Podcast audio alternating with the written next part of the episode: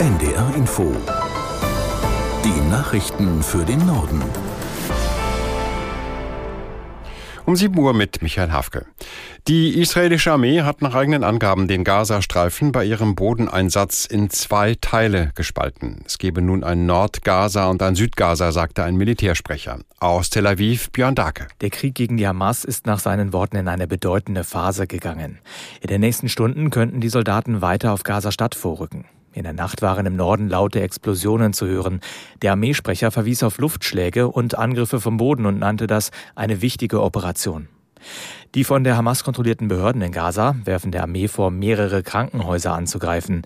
Die Armee hatte davor weitere Bilder veröffentlicht, die aus ihrer Sicht belegen, dass die Hamas Krankenhäuser als Rückzugsorte und für Angriffe missbraucht. Israel hatte den Menschen im Norden des Gazastreifens gestern noch einmal einige Stunden Zeit gegeben, auf einer bestimmten Straße in den Süden zu fliehen. Ob und wie viele Palästinenser das gemacht haben, ist unklar. Telefon und Internet im Gazastreifen sind abgebrochen. Die jordanische Luftwaffe hat offenbar medizinische Hilfsgüter über dem Gazastreifen abgeworfen.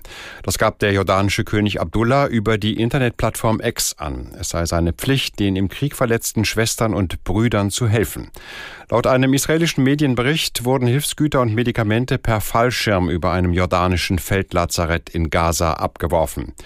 Israel verlangt eigentlich eine strenge Kontrolle von Lieferungen in den Gazastreifen, um Waffentransporte an die terroristische Hamas zu verhindern.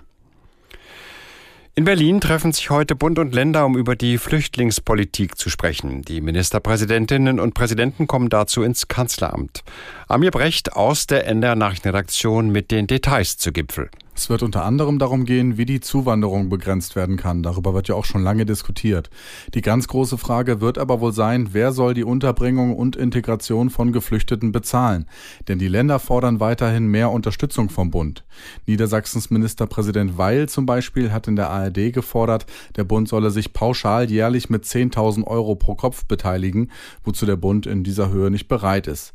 Ums Geld geht es auch beim Thema Deutschlandticket, denn es ist immer noch nicht klar, ob und wie es mit dem Angebot weitergeht und wie es finanziert werden soll.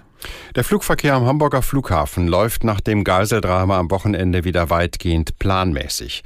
Dass der Geiselnehmer die Absperrungen mit seinem Auto durchbrechen und bis aufs Flugfeld vordringen konnte, wirft aber Fragen auf. Aus Hamburg Ingmar Schmidt. Zum einen musste der gesamte Flugbetrieb schon im Juli eingestellt werden, als Klimaaktivisten der letzten Generation einen Zaun durchtrennten und sich auf dem Rollfeld festklebten. Nach der Geiselnahme jetzt am Wochenende fordert Andreas Roskopf von der Gewerkschaft der Polizei ein Sicherheitskonzept, das dem aktuellen Stand angepasst wird, um beispielsweise auch einem Terrorangriff standzuhalten.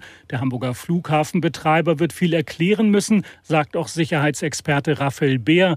Der Hamburger Polizeiwissenschaftler meint, es reiche nicht aus, einfach nur die rechtlichen Vorgaben zu erfüllen. Bei der Hamburger Polizei, da herrscht aber vor allem große Erleichterung darüber, dass diese so lang andauernde Geiselnahme ohne Verletzte unblutig beendet werden konnte. Insgesamt waren mehr als 900 Polizisten im Einsatz.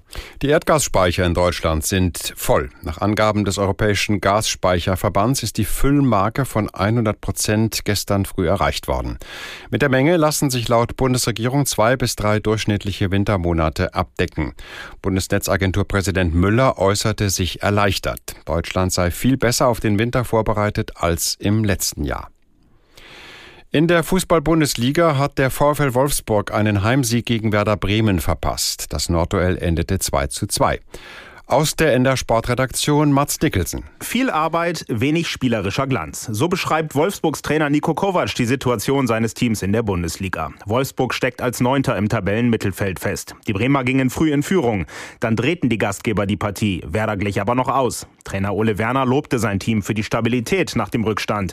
Werder holte zum ersten Mal in dieser Saison einen Punkt in einem Auswärtsspiel und ist Tabellenzwölfter.